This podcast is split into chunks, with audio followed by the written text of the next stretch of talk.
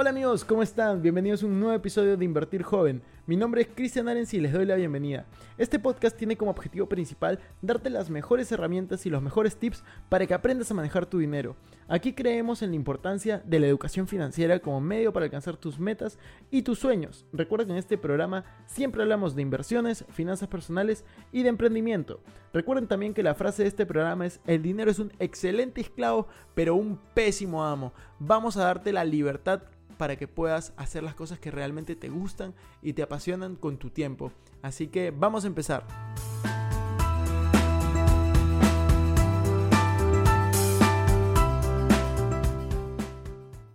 Hola amigos, ¿qué tal? ¿Cómo están? Bienvenidos a un nuevo video en el canal. Hoy es un día muy especial, estoy muy emocionado porque contamos con un invitado muy, muy bueno y es Pedro Castre. Hoy vamos a hablar acerca de tarjetas de crédito. Pedro, de hecho, es una persona experta en todos los temas financieros. Así que ayúdenme dándole la bienvenida en los comentarios. Y Pedro, cuéntanos cómo estás. Bienvenido al, al canal. Así que cuéntanos un poco de, las tarjetas de crédito, qué son estos instrumentos, para qué funcionan, eh, qué experiencia tienes tú, tú con ellas, ¿no? Bueno, primero Cristian, agradecerte por estar aquí, por la invitación.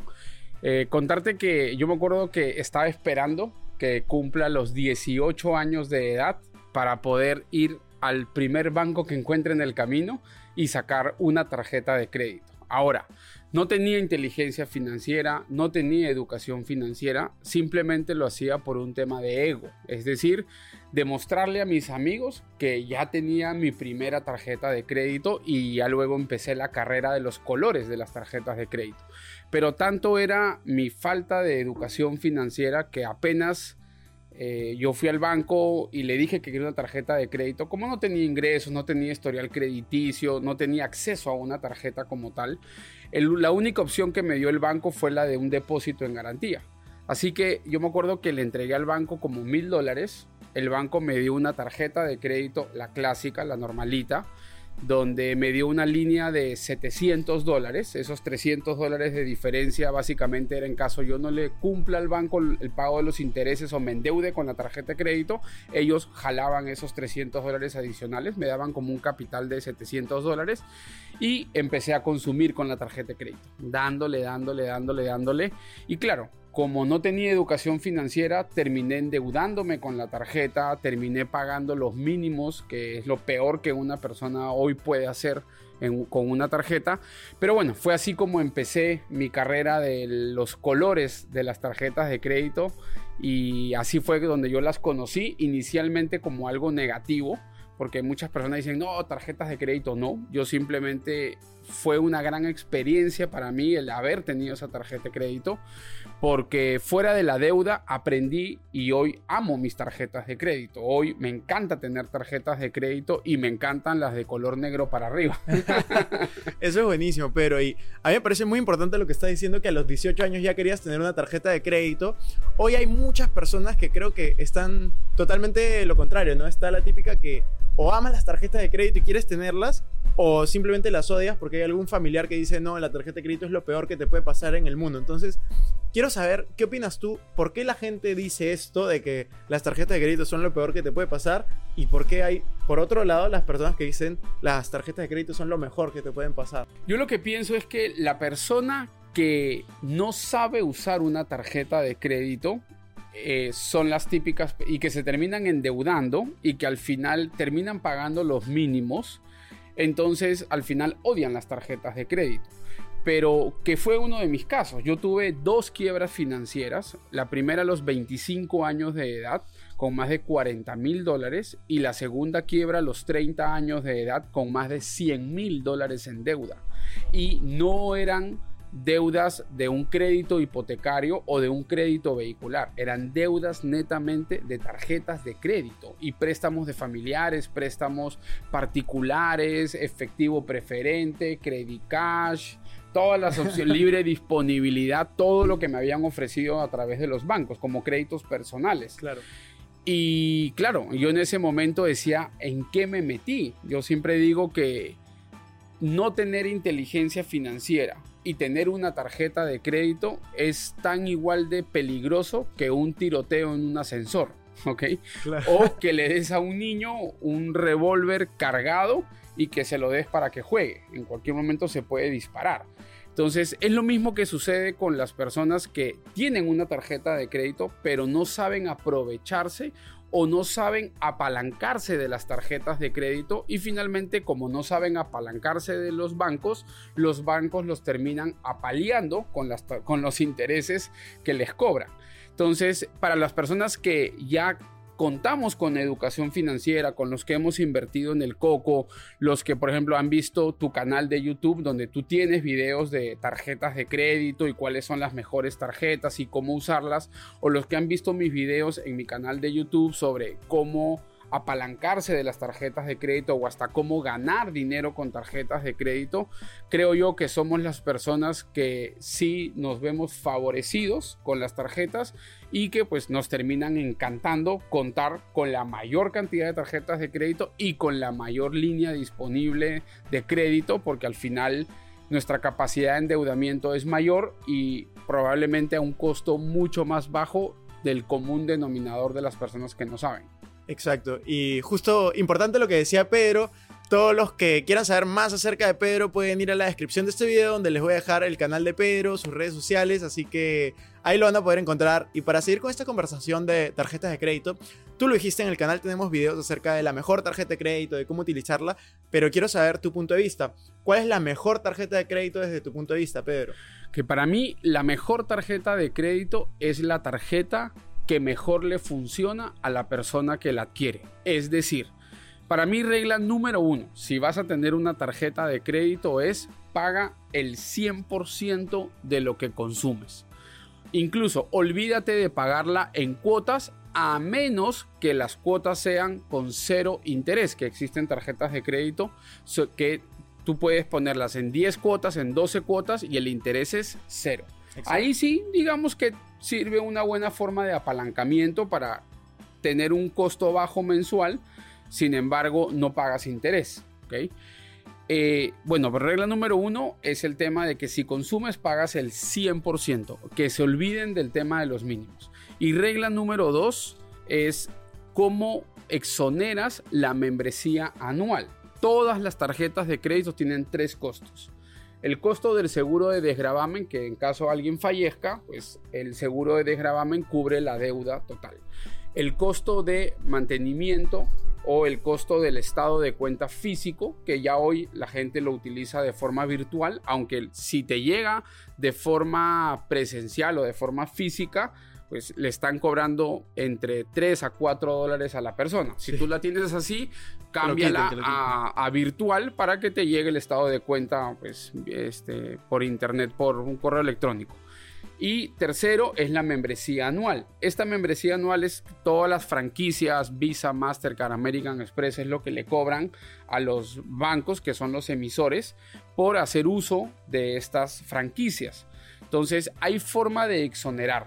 Hay algunas que te piden un consumo mínimo al mes, hay otras que te piden un consumo promedio al mes, hay otras que te piden una cantidad de, cargos al mes. Hay diferentes formas, pero si yo me voy a sacar una tarjeta de crédito, mi primera pregunta es cómo exonero la membresía anual. Y basado en eso, yo tomo la decisión de si la quiero o no la quiero porque sé si voy a cumplir con ese requisito o no voy a cumplir.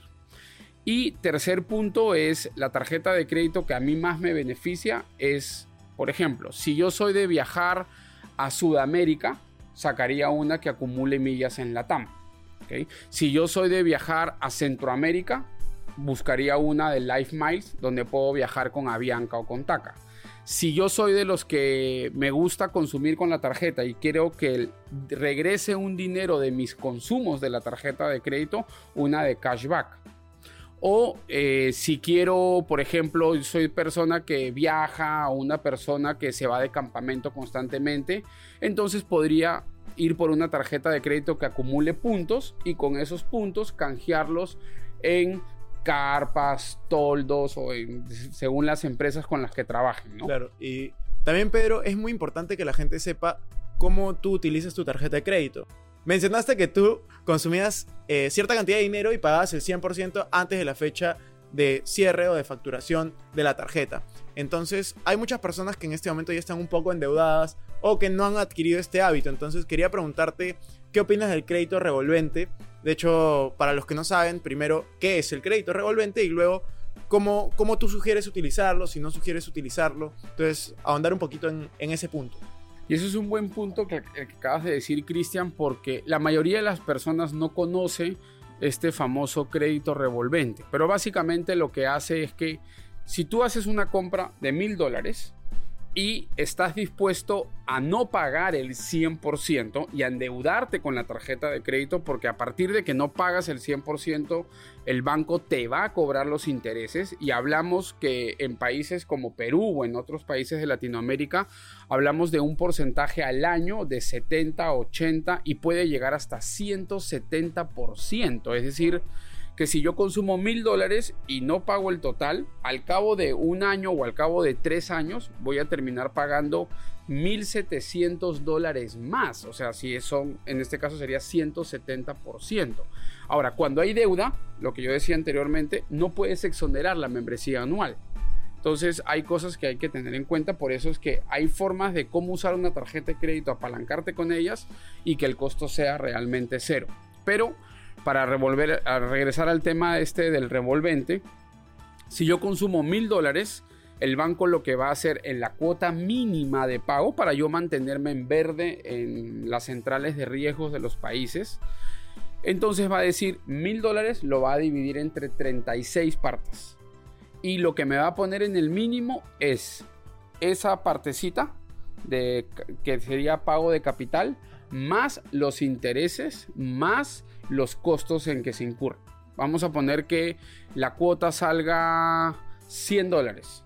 De los 100 dólares, solamente 10 dolaritos van a ser prácticamente del capital de los 1000 dólares y 90 dólares solamente es intereses y los costos de la tarjeta de crédito. O sea, básicamente estás trabajando para el banco en ese momento. Estás trabajando para el banco. Entonces, yo también quería preguntarte, pero hay muchas personas que nos están viendo que quieren mejorar su nivel de inteligencia financiera, quieren invertir en ellos, y ahora que estamos hablando de tarjetas de crédito, las personas pueden querer más información, no solamente de este tema, sino de otros temas relacionados a educación financiera. Entonces, ¿cómo te pueden encontrar más allá de tu canal de YouTube que debe estar en la descripción? Eh, ¿Tienes algún tipo de curso?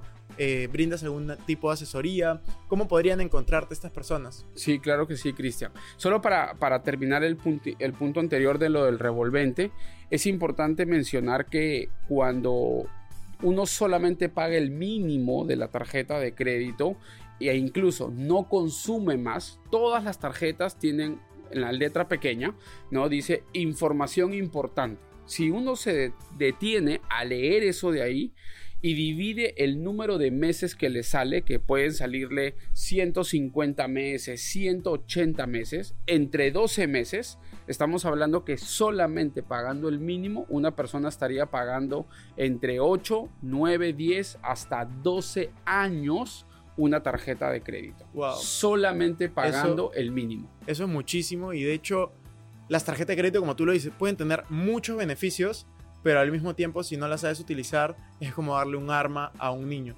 Entonces, ah, para acabar este tema, quiero preguntarte cuáles desde tu experiencia son las tarjetas que tú utilizas, uno, y dos, cuáles son los mayores beneficios que has tenido en tu vida usando bien tus tarjetas de crédito.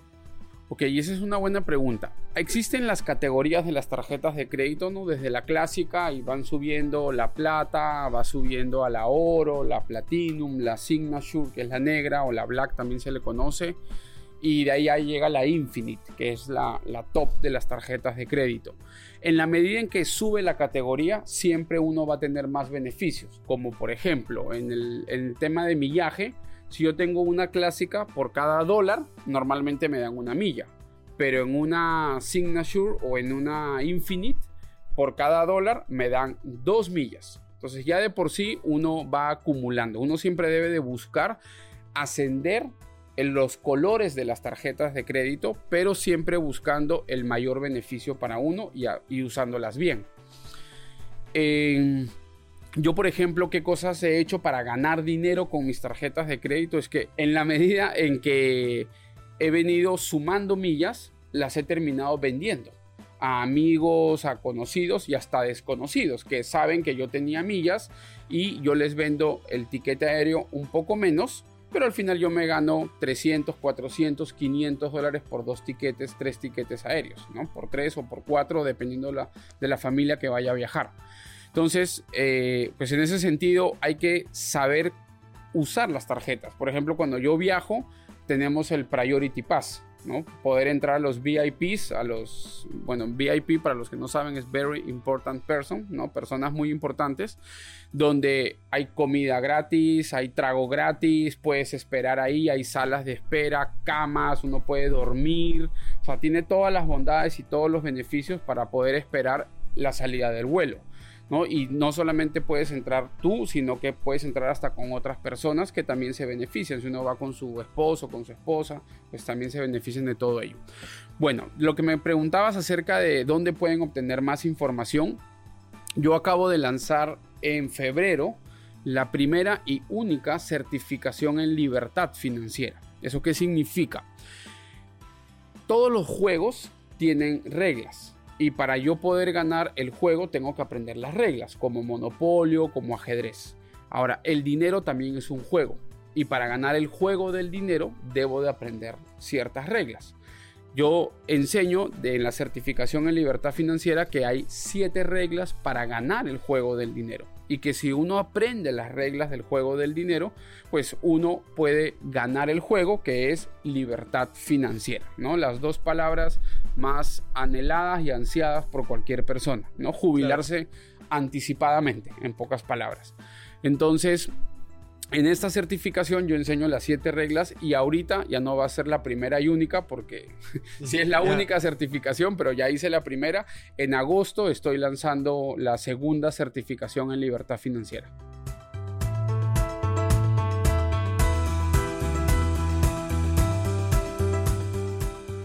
Eso es todo por el episodio de hoy. No me quiero ir sin antes invitarte que obviamente te suscribas al canal que ya te mencioné de YouTube, que me pueden encontrar como Cristian Arens, también a que me sigas en Instagram como Arens Cristian y que te unas a todos nuestros grupos gratuitos de WhatsApp, Facebook y Telegram. Los links van a estar en la descripción. Tampoco no se olviden de visitar nuestra nueva página web invertirjoven.com. Y si nos estás escuchando desde Spotify, no te olvides ponerle follow para no perder ningún episodio. Y si estás en iTunes, ponle 5 estrellas y comenta porque eso va a hacer toda la diferencia para que nos puedan escuchar nuevas personas. Conmigo hasta la próxima semana y recuerden que la frase de este programa es, el dinero es un excelente esclavo pero un pésimo amo. Hasta la próxima amigos.